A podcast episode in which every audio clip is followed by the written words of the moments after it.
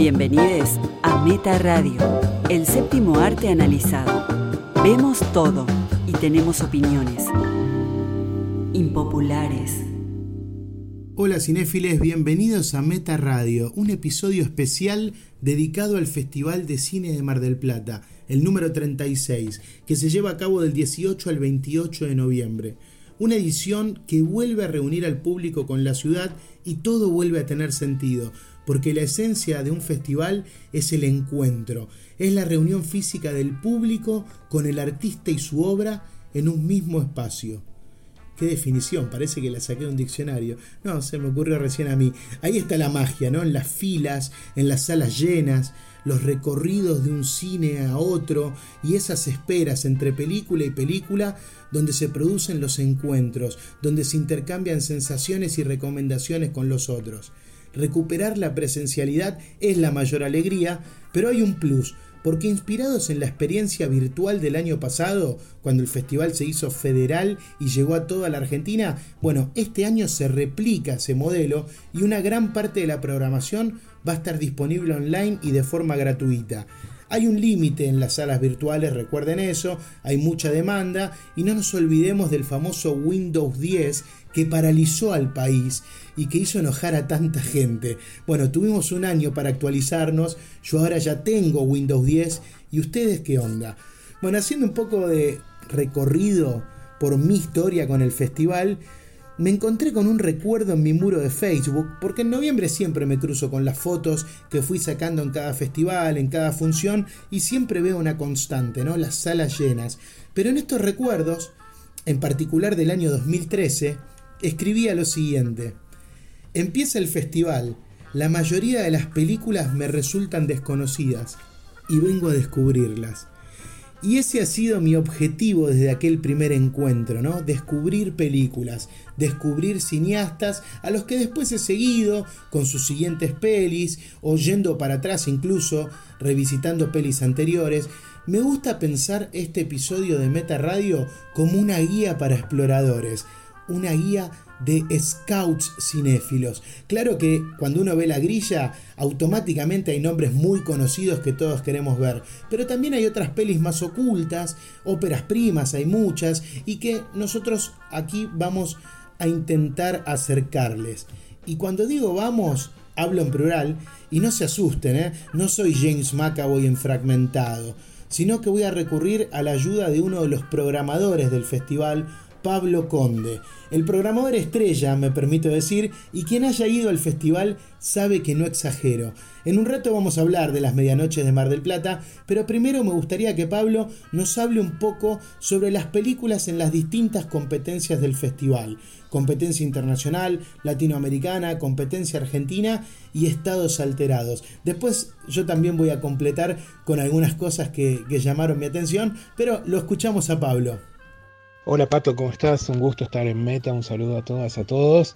Eh, vamos a hablar un poquito de la competencia internacional y después de las demás competencias. Yo, la verdad es que me parece que son muy buenas las competencias este año.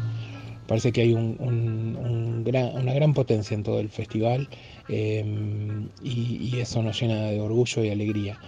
Eh, para resaltar, voy a elegir tres películas de cada competencia. No me gusta para nada hacerlo pero voy a elegir eh, cuatro, ahí está, así no llego a las cinco.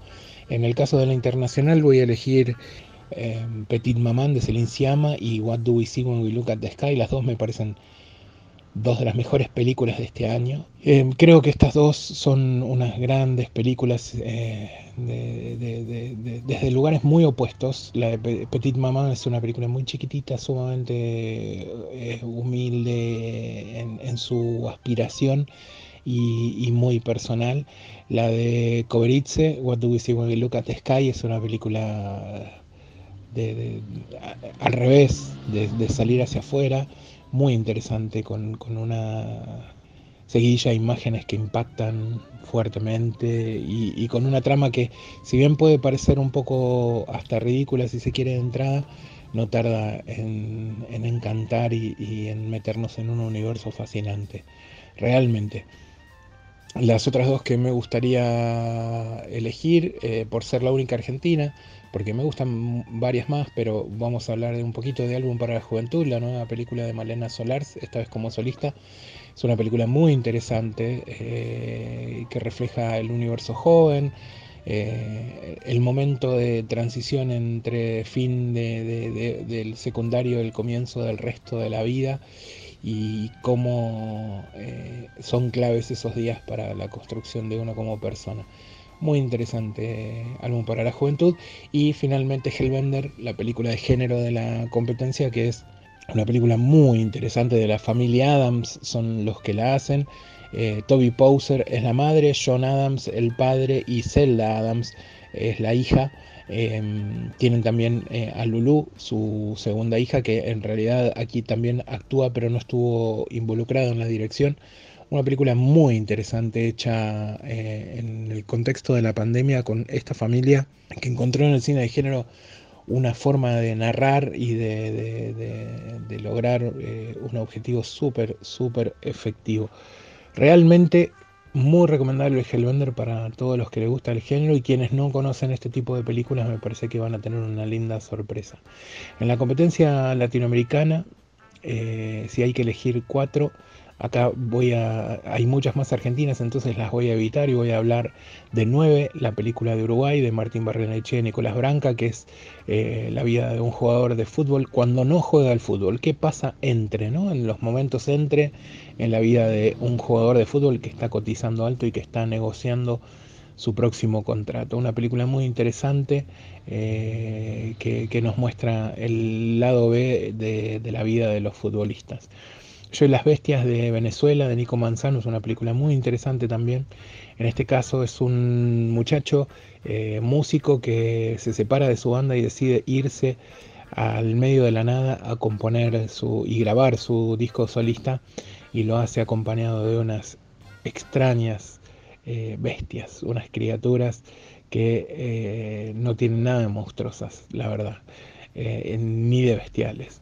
Una película chiquitita, íntima, muy bien hecha realmente. También una sorpresita dentro de la, de selección, en especial para los que le gustan la música que está eh, compuesta por, por, Nico Manzano, el director, y muchos eh, amigos de, de, Venezuela que hacen un sonido muy interesante. Em, Bob Cuspe nos, eh, nos gustamos de Senchi Eh, que es la película de César Cabral, agarrando el punto de partida del universo del cómic de Angeli.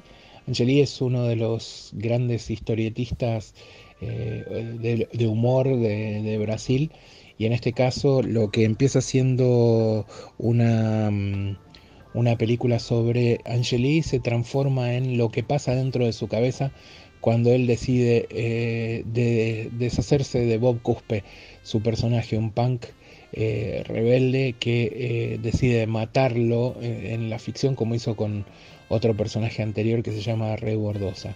Cuspe no quiere que lo maten y dentro de esa cabeza pasan un montón de cosas. Muy interesante esta película.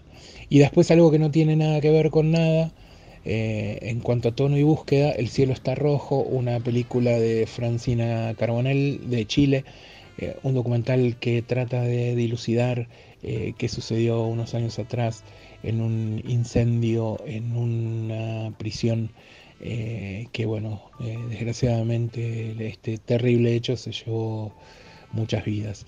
Y bueno, es entre reconstrucción, análisis y demás, una película muy interesante. El cielo está rojo. Finalmente no me queda otra que hablar de las películas de la competencia argentina.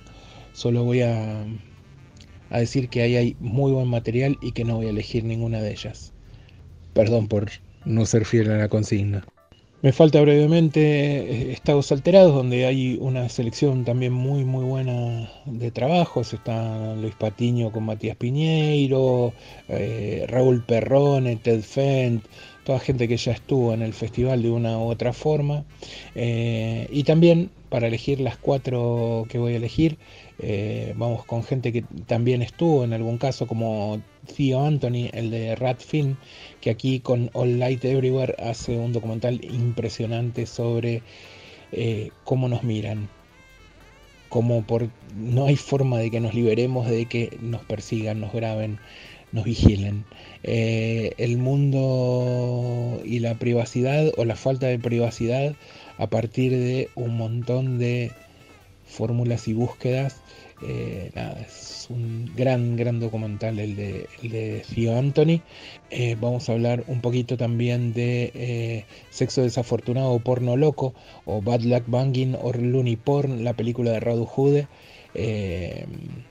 muy interesante, eh, una comedia si se quiere, eh, con un prólogo y tres partes. Eh, la primera es una especie de segmento de cinema verité, la segunda es un diccionario con imágenes y frases citadas de otros lugares y la tercera es una, una comedia rabiosa donde una maestra que, una profesora que la vemos al comienzo eh, en un video eh, filtrado, personal filtrado, eh, vemos al final cómo es enjuiciada, si se quiere, por los padres del colegio donde trabaja.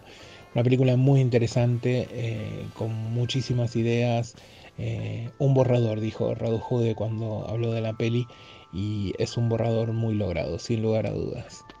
Bueno, ya entrando en el terreno de la competencia argentina, eh, ustedes saben que yo estoy conectado con nuestro cine, son muchas las películas que esta competencia me ha regalado a lo largo de mis visitas al festival.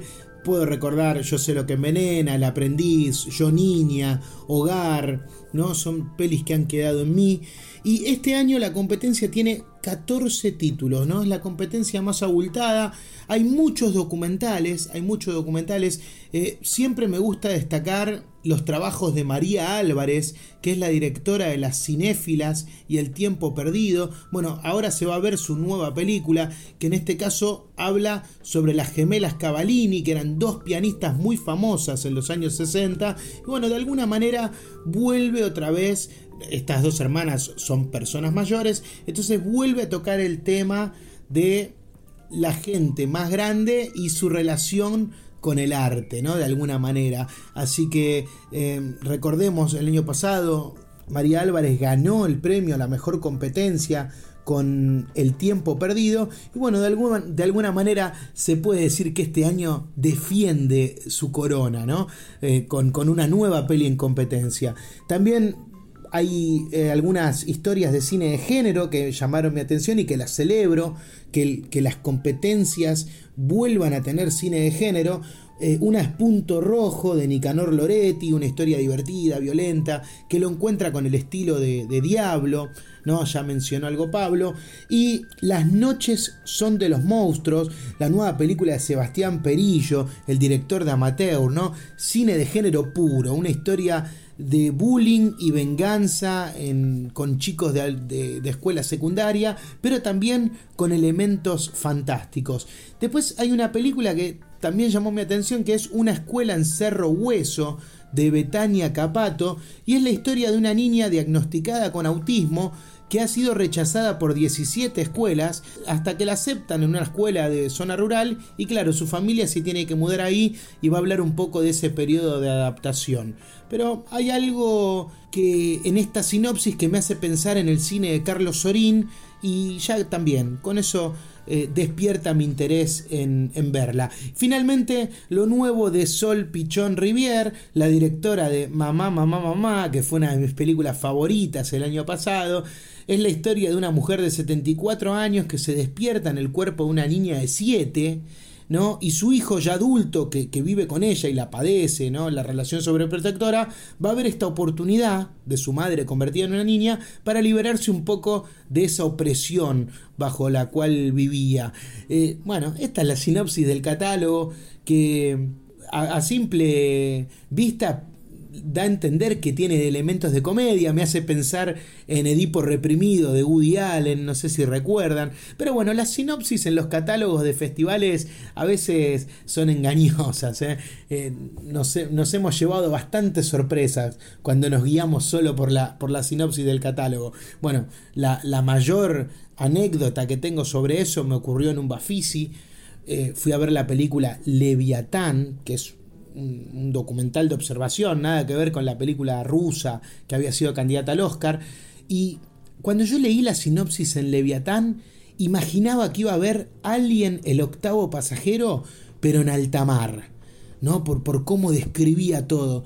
Y me encontré con un documental de observación de un buque pesquero con gaviotas volando alrededor de un barco durante 15 minutos con, el plano dado vuelta, una, una cosa súper extraña. Pero bueno, ese estilo de películas me da el pie para meterme en la competencia estados alterados que suele ser la más ligada a lo sensorial y a lo experimental, ¿no? Donde todo escapa a la narración clásica, todos son desafíos visuales, generalmente, ¿no? En la competencia Estados Alterados, que tiene películas de Francia, de España, Portugal, Estados Unidos, Rusia, Alemania. No, yo creo que es un catálogo de otras formas de contar una historia.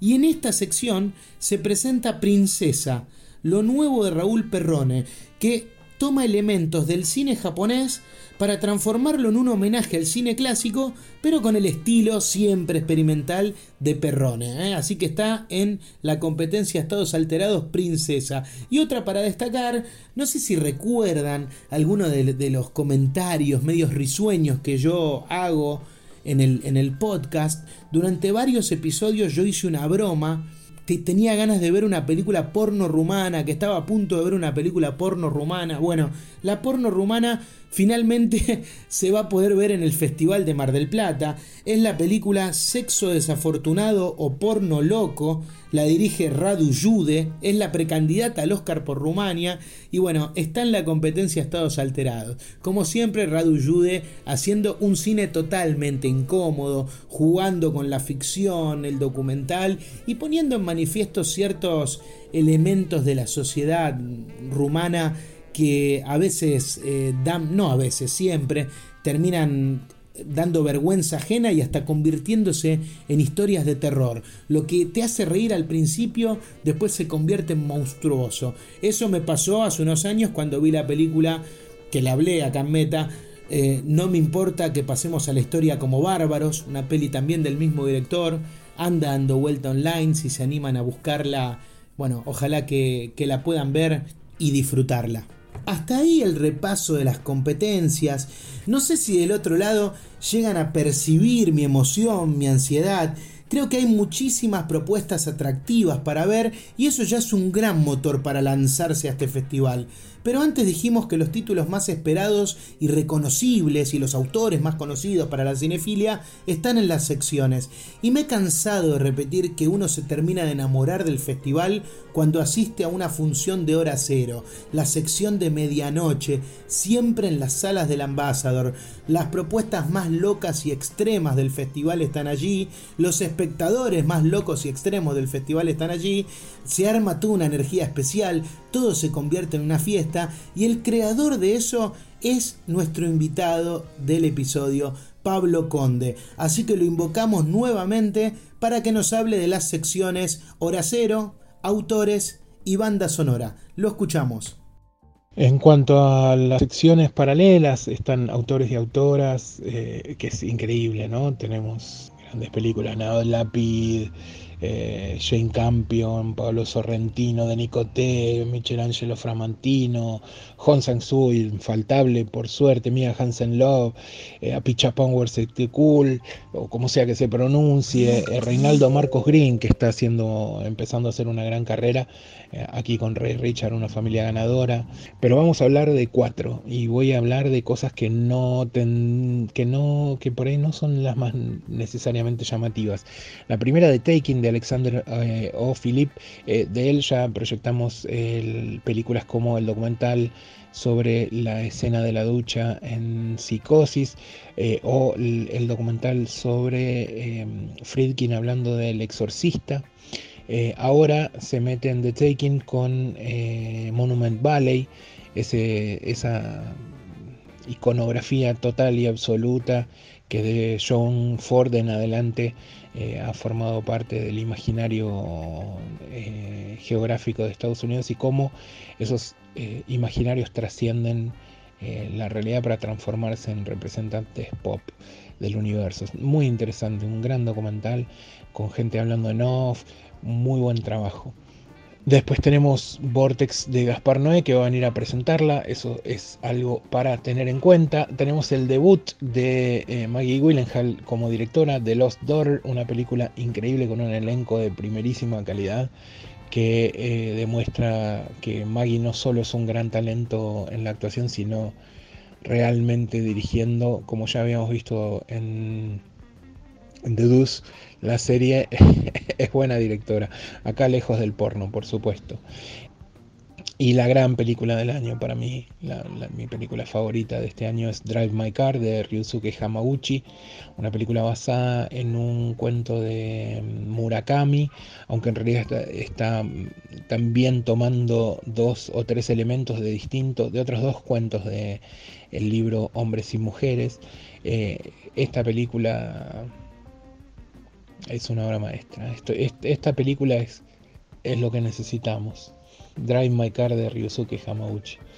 Eh, y después voy a hablar de dos que forman parte de la medianoche, porque Hora Cero, como siempre, se nutre de otras secciones, en este caso Venecia Frenia Alex de la Iglesia, eh, una película de terror, de alguna forma, aunque no es de terror, pero ahí está, el género, por supuesto, atravesándola. Eh, recomiendo muchísimo que no se pierdan la entrevista que tuvimos la suerte de hacerle a Alex de la Iglesia, donde si bien habla poco de la película, habla mucho de su visión como director. Gran entrevista, eh, este señor eh, es un grosso y ahí vemos por qué, además de lo que sabemos por ver sus películas.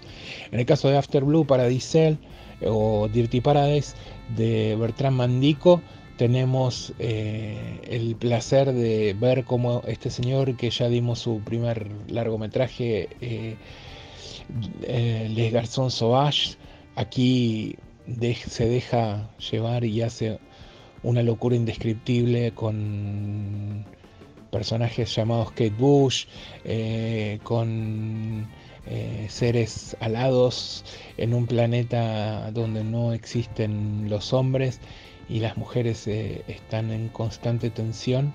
Eh, nada, ciencia ficción de la altísima, lisergia de la altísima, no sé, una película muy llamativa, sin lugar a duda. Y el resto de Hora Cero tenemos a Titane, que es la película ganadora de la eh, Palma de Oro. tener la película de Julia Ducournau, la, la directora de Ro, Em, en el festival está genial y que esté en hora cero me parece que es una, una gran situación. Y a ella se le suman dos películas coreanas muy interesantes Shark the Beginning que es una película de superación eh, de alguna forma un muchacho que necesita protegerse del bulineo constante termina eh, preso en un correccional de menores y ahí va a tener que defenderse aún más eh, por ende eh, aprovechar el haber conocido a una de las estrellas de las artes marciales de Corea. Eh, una película muy muy buena que le hace juego a Midnight, la otra película de Corea del Sur en la que un asesino serial se enfrenta a una chica muda y cómo eh, un juego de gato y ratón eh, se lleva al extremo total y absoluto. Un thriller de esos que te mantienen agarrados a la butaca, realmente muy interesante. Eh, en las dos, el que hace de psicópata en, en, Midnight y el que hace de instructor en Shark es uno de los actores de El juego del calamar. Eh, finalmente, las otras dos películas, porque eh, tenemos eh, Mad God de Phil Tippett, que es una obra indescriptible, realmente, una pesadilla bíblica, si se quiere, que, es impresionante en su despliegue visual. es un viaje al submundo total y absoluto. Creo que esta es una película de culto instantánea, una experiencia muy extraña. Seguramente habrá gente que no le guste, seguramente habrá gente que la ame, eh, pero nadie, nadie va a quedar en el medio indistinto. eh, la película provoca mucho y eso es eh, lo mejor y lo más interesante. Y la otra película que está muy buena y forma parte de la sección banda sonora original, es Panache de Christoph Bell, que es una película musical que mm, utiliza el trap eh, en, una fábula eh, que tiene mucho de Cyrano de Bergerac en un barrio de emergencia. Realmente es una película inesperada, una de las sorpresas de este año para mí. Bueno, como dicen algunas películas de Marvel al final de los títulos, Pablo Conde volverá en un rato. Son 13 las películas de la competencia internacional este año. Desde que voy al festival es la competencia que siempre veo religiosamente, porque creo que en la competencia está la identidad del festival. Ahí es donde los programadores arman la selección de las obras más valiosas que se presentaron durante el año, ¿no? Se sabe que cada año el festival recibe miles de películas y a partir de ahí empieza la selección de lo mejor. Algunas películas que vi a lo largo de mis visitas a Mar del Plata, bueno, en, en el Festival 28 en el 2013, La Jaula de Oro, Pelo Malo, dos películas latinoamericanas que hasta el día de hoy las sigo recordando. Una joyita en 2014, una película iraní, Melbourne, que hasta el día de hoy no volví a verla. No la pude conseguir por ningún lado y es una, una, historia desesperante sobre una pareja que está a punto de mudarse, de irse a vivir a Australia y les ocurre algo trágico, inesperado que les modifica todo. Bueno, otras películas, El abrazo de la serpiente, El precio de un hombre, la francesa de Vincent Lindon, que hace un tiempito estuvo en Netflix, Moonlight de Barry Jenkins, Patterson de Jim Jarmusch, ¿no? Para que vean lo variado que pueden ser los estilos de las películas que se presentan en la competencia internacional. Eh, Free Fire, Aquarius, Telma, que hace poco ha salido un debate en el grupo en función privada por revista Meta hablando de Telma. Bueno, fue una película de competencia en el Festival de Mar del Plata. In Fabric de Peter Strickland que hablamos en Meta Radio. Bueno, siempre tengo la sensación que si las mejores pelis que vi en el festival son de las competencias, bueno, el festival cumplió. En cambio, si lo mejor que veo está en el panorama, me, me desilusiona un poco, me enojo bastante. Y hablando ya de la competencia de este año, Celine Siama pone la película de apertura, Petit Maman, y eso me parece que es un gran augurio.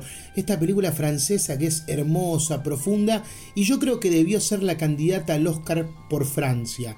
¿no? Mandaron Titán, que también se va a ver en el festival, vamos a hablar en un rato. Pero bueno, creo que en esta historia de Céline Sciamma está todo el espíritu de Truffaut, con una historia de, chicos y su inocencia y cómo ven el mundo de los adultos. Me, me resultó hermosa. Otra película que me llama mucho la atención es Diarios de Osoga, de Miguel Gómez y Maurín Facendeiro. ¿no? Miguel Gómez es el director de Tabú, otro realizador que yo sigo y que juega mucho con sus personajes. Acá la historia sigue a tres jóvenes y como siempre hay una mezcla entre la ficción y el documental, ¿no? algo que, que es un elemento siempre presente en el cine de, de Miguel Gómez. Recordemos aquel querido mes de agosto. Eh, también me llama la atención otra película que es Hellbender, dirigida por la familia Adams. Hace un tiempo vi The Deeper You Dig y fue sorprendente, ¿no? Porque son un padre, una madre y una hija, los Adams, y ellos hacen todo actúan, la dirigen, hacen la música, escriben el guion, la editan, ¿no? Y siempre jugando dentro de las reglas del cine de género. Así que Hellbender promete ser una experiencia totalmente distinta. Ya pasando a la competencia latinoamericana, yo creo que suele tener propuestas más arriesgadas y abstractas. Entre los experimentos que vi en esta competencia recuerdo la peli chilena Rey, que me gustó muchísimo y una de mis favoritas en mi historia con el festival. Yo más o menos habré visto más de 300 películas en los 7 festivales que cubrí presencial, ¿no? Después eh, está lo del año pasado que fue solamente online y vi varias, pero fue distinto. Em, pero si tengo que armar un top 10 de esas 300 películas, bueno, seguro, seguro está Los Modernos, de Mauro Sarcer y Marcela Mata, un guion súper inteligente con toques de Woody Allen. Bueno, este año esta dupla de directores uruguayos acaban de sacar una nueva película, se llama Muertos con Gloria. Yo hubiese jurado que iba a estar en el festival, pero bueno, no quedó en Mardel y actualmente está en cines en Uruguay, así que si alguien está escuchando Uruguay, corran a ver esa peli. Bueno, una de las películas que más llama mi atención este año en la competencia latinoamericana es El perro que no calla. Ustedes saben que yo la sigo, Ana Katz, y su película forma parte de, esta competencia. Recordemos que ya tuvo con Sueño Florianópolis una, una, película de apertura, Ana Katz, en el festival, ¿no? La competencia latinoamericana también tiene 13 películas no, no, no las conozco, pero vi una particularidad y es que hay muchos realizadores argentinos consagrados, al menos en el mundo festivalero, que forman parte de esta competencia. Está la nueva película de Inés Barrio Nuevo que viene de la competencia oficial del Festival de San Sebastián. Está lo nuevo de Maximiliano Schoenfeld, que es el, director de La Helada Negra. Eh, la última película de Pablo Giorgelli también se va a ver. Pablo Giorgelli, un director que nos gusta seguir. Eh, lo último de Iván Fund, que se llama Piedra Noche, donde sigue explorando lo fantástico, pero con su estilo minimalista, ¿no? Su estilo poético y minimalista, como lo que ya hizo en Vendrán lluvias suaves, ¿no? Y encima trabaja Alfredo Castro, ¿no? Así que ustedes saben cuando uno se encuentra ante tanta oferta de películas, a veces se agarra de cosas que a uno le gustan para elegir una película y definitivamente Alfredo Castro es algo determinante para mí. Si él está en una peli, yo la quiero ver. Eh, algunas cositas más que me llamaron la atención de esta competencia latinoamericana. Eh, le pongo unas fichas a la película venezolana, Yo y las Bestias. Un poco por lo que les dije antes, Pelo Malo es una película que a mí me, marcó en el festival y me gustó mucho, entonces ya quedé conectado a la cinematografía venezolana, que encima no es tanta, no se hace tantas pelis, entonces de alguna manera siempre me llama la atención ver qué hay. Y aparte cuenta la historia de un chico que deja una banda y con todas sus confusiones, hay un gran elemento musical en la historia, hay adolescentes perdidos y eso lo tomo como elementos que lo acercan al cine de Ezequiel Acuña, así que definitivamente por ahí van mis gustos y ustedes ya lo saben. Y finalmente la película El empleado y el patrón es una peli uruguaya de Manuel Nieto Sass, el director que había hecho La Perrera. Y también hay un elemento que para mí es determinante a la hora de decir quiero ver esta película. Primero que también compitió en San Sebastián, en la sección Horizontes, pero el protagonista es Nahuel Pérez Vizcayart y ya está. Ya solo con eso lo quiero ver. En este caso es la historia de la relación entre un estanciero y un empleado, pero ambos son muy jóvenes, entonces hay todo un tema generacional de cómo ellos asumen ese rol, ¿no? De patrón y empleado siendo tan jóvenes. Y bueno, Escuchando todo esto, no es imposible verlas todas. ¿eh? Recuerden que los que no van a Mar del Plata, la mayoría de las películas se pueden ver online, aunque algunas son exclusivas solo en sala. Con respecto a la sección autores, bueno, yo no suelo ser un gran admirador de los documentales de observación, pero hace unos años vi la película Las Cuatro Vueltas en la sala Lugones y me volví loco. Me la compré original, la tengo en mi colección y este año se puede ver la nueva película de este realizador italiano Michelangelo Framantino, se llama Il Buco. Ya escucharon adelantos de los títulos más fuertes de Netflix, una oportunidad de ver en sala grande cosas que si no las veríamos en nuestras casas.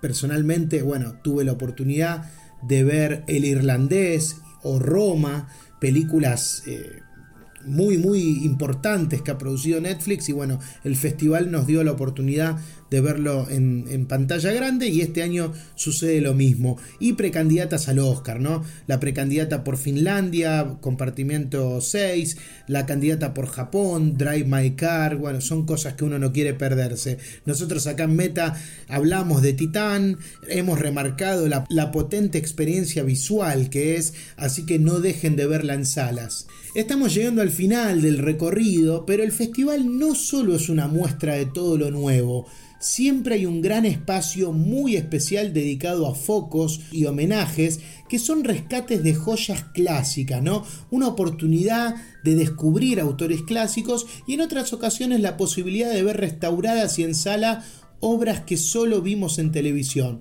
Una vez más, vamos a escuchar a Pablo Conde, que tiene toda la data al respecto. Hay mucho más, por supuesto, para ver en el festival. Eh, las retrospectivas de Helke Miselewitz, la de Machiko Kyo, donde hay películas de, de Misoguchi, de Osu, para qué hablar más, ¿no?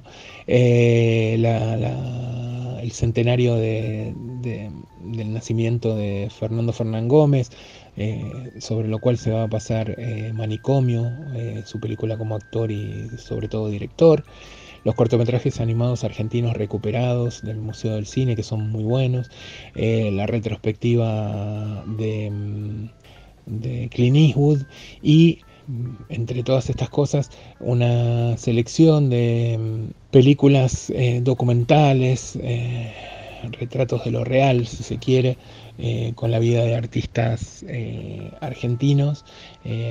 Chango por el Chango Monti, Chango La Luz Descubre, se llama, de Alejandra Marín Martín, perdón, y Paola Risi, que es un documental sobre el director de fotografía más con mayor trascendencia de nuestro cine en los últimos 20 o 30 años, diría más también. Eh, María Luisa Bember, El eco de mi voz, sobre, de Alejandro Masi, que es la vida de, de, Bemberg. Eh, y eh, hubo en Argentina de Stefano Nugel, que es un documental sobre el periodo que tuvo Hugo Pratt en la Argentina antes de inventar o empezar a hacer las historietas de eh, su personaje corto maltés. Eh, bueno, nada, un montón para ver, a lo que se suma la película póstuma de Fernando Pino Solanas, Tres en la deriva del acto creativo, donde eh, vemos un raconto de su vida artística eh, desde el exilio eh, y su relación eh, con Tato Pavlovsky y Yuyo Noé. Una película muy interesante y además el film de apertura del festival, lo cual no es poco. Bueno, muchas gracias, hasta acá llegamos. Esto ya es mucho para, para Cállate Pablo. Les recomiendo mucho que sigan de cerca todo lo que pasa con el festival. Recuerden que esta es una edición híbrida, además de ver eh, las proyecciones presenciales, se va a tener la posibilidad de ver bastante de la programación, no todo por supuesto, pero sí muchos de los títulos eh, que se van a actualizar todos los días a las 9 de la noche. Eh, estrenándose ahí eh, todo lo que se estrenó durante el día. Eh, nada, sigan las redes del festival y no se pierdan las charlas con maestros y maestras y sobre todo las preguntas y respuestas con los y las cineastas porque hay material alucinante. La charla con Celine Siama es una clase de cine, lo mismo pasa con la de Alex de la Iglesia, bueno, un sinfín de de oportunidades de, escuchar y ver a cineastas que, que nos interesan, hablando de sus pasiones, sus búsquedas y sus intereses. Eso es todo, muchas gracias, nos vemos en Mar del Plata. Muchas gracias Pablo Conde, programador del Festival de Cine de Mar del Plata, por formar parte de este programa especial de Meta Radio. Espero que hayan escuchado atentos a todas sus recomendaciones. Pero hay algo más y algo que nos toca muy de cerca porque una de las secciones ya clásicas del festival es la maratónica 24 horas de cine nacional. Esta es la edición 14 de esta actividad única producida y programada por Fernando Javier Rodríguez. Este año será virtual. Toda la programación puede verse de manera libre y gratuita del 19 al 29 de noviembre en, anoten, canal.mdp .edu.ar. Es una sección muy importante que apoya el cine más independiente de nuestro país. El año pasado formó parte Una chica invisible de Francisco Vendomir, entre otras, y este año Valeria Massimino y Fer Casals estarán presentes con sus dos películas, Braschi TV Color y Rita la Salvaje van a ser parte de este Festival de Mar del Plata, así que será una nueva oportunidad para ver las dos películas que ya recorrieron festivales de todo el mundo y ya fueron premiadas, pero bueno, una vez más para todo el país a través de canal.mdp.edu.ar. Por último, también podrá verse, esto también es otra sección clásica del festival, solo en función virtual este año lamentablemente, la nueva entrega de historias breves ¿no? Este, este proyecto del Inca de óperas primas, así que bueno, siempre está bueno ver a estos realizadores del futuro. ¿Todo esto les parece poco? Bueno, hay algo más porque el festival también tiene todos los años una sección de animación pensada para los más pequeños, pero con trabajos y técnicas alucinantes que sorprenden a los más grandes.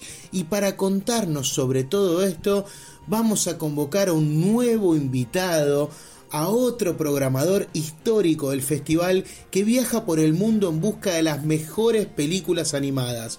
Le damos la bienvenida a Francisco Pérez Laguna que nos va a hablar de la sección Mar de chicos y chicas y sus largometrajes y cortometrajes. Escuchamos a Francisco.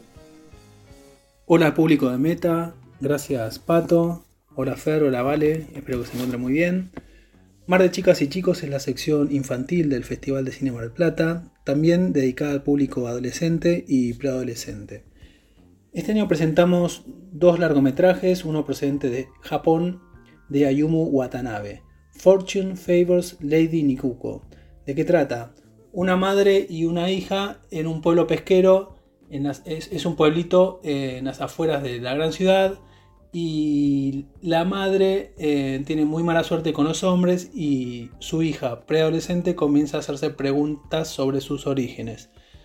Todo eh, en, un mundo gastronómico, porque ella trabaja para una parrilla donde eh, hacen carnes asadas y bueno, es como que la estética de la película circula alrededor de eso. El director es muy conocido, él dirigió Children of the Sea. En 2019 se estrenó en Annecy la película. Y también tiene muchísimos trabajos hechos para la televisión, eh, todas adaptaciones de mangas. ¿sí? El otro largo es Kids Are Fine de Lee Ji-won. Es una ópera prima acerca de un niño cuya madre está internada en el hospital, se muda de mm, casa y de colegio. Allí, bueno, entabla relación con varios amigos y deciden ir a visitar a la madre cuando la trasladan por una complicación eh, de su enfermedad de hospital. La película tiene como reminiscencias de Stand By Me y bueno, tiene algún momento de animación, momentos de mucho dramatismo y también de, aventuras. Con respecto a los cortos, presentamos dos cortos argentinos. Papá consiguió trabajo en Marte de Joaquín Celaya y Damián Galateo. Ese transcurre en los años 90 en Santos Lugares, el padre de familia pierde su empleo y todo este conflicto es eh, desde el punto de vista de eh, su hijo menor. El otro corto argentino en coproducción con España es Loop de Pablo Poledri. Pablo ya tiene unas cuantas animaciones realizadas eh, acerca del mundo del trabajo, la explotación y bueno, en este caso es sobre la rutina y los controles del sistema sobre el rebaño, ¿no? Y los otros dos cortos que conforman el programa es Kiko y los animales, es, el director se llama Yagüen Zeng, es una coproducción entre España y Suiza y bueno, la temática es un poco el maltrato animal, visto a través de un niño, y el último corto es Una piedra en el zapato de Eric Monchot este corto es acerca de una rana que también se muda de colegio, pero es un colegio de conejos. Entonces, un poco el conflicto entre las diferencias entre este chico nuevo y todos sus compañeros de la escuela. Bueno, esperamos que disfruten mucho estos trabajos. Como saben, tenemos algunas eh, conversaciones con los directores eh, que se pueden eh, disfrutar a través de la página web del festival y quien tenga la posibilidad de asistir presencialmente, bueno, eh, algunos de los directores van a estar presentes, eh, los directores de Argentina. Eh, así que bueno, les mando un abrazo enorme y muchísimas gracias por el espacio a las películas del festival. Chau chau. Hemos llegado al final. Un nuevo festival comienza. Espero haber contribuido con recomendaciones que los ayuden a emprender sus viajes a través de la programación. Para información más detallada sobre cada película pueden ingresar a www.mardelplatafilmfest.com, esa es la página del festival, allí van a encontrar el catálogo con sinopsis, con eh, biografías de los directores. Está también la grilla de funciones diarias para que vayan organizando todo y toda la info para adquirir las entradas. El Festival de Cine de Mar del Plata es clase A y me encanta que nos represente como región, que sea una muestra del mejor cine de nuestro país y de nuestro continente y también una oportunidad de encontrarse con lo mejor del año festivalero. El año comienza con Sundance, Berlín, Cannes, Venecia, Toronto, San Sebastián y Mar del Plata viene a cerrar todo ese año recogiendo joyas de cada festival, casi como una gran síntesis de todo el año festivalero. Así que qué mejor oportunidad de ir a Mar del Plata, disfrutar de la ciudad sin la locura del, del verano y ver lo mejor del cine del mundo. Ojalá lo hayan disfrutado, no se hayan aburrido. Espero haber transmitido un poquito de todo lo que me apasiona este festival. Es una edición distinta para mí, no voy a poder ir. Es la primera vez desde que, desde que yo empecé a ir que bueno, el festival tiene una versión presencial y no puedo asistir. Así que los que vayan, se compran un café, se sientan en las escalinatas entre los dos lobos marinos y miran al mar esperando a meterse en el auditorium y bueno, nada, piensen en, en Pato Palud y en Meta Radio. Que disfruten el festival y será hasta la próxima, chickens. Somos Meta Radio. Opiniones impopulares.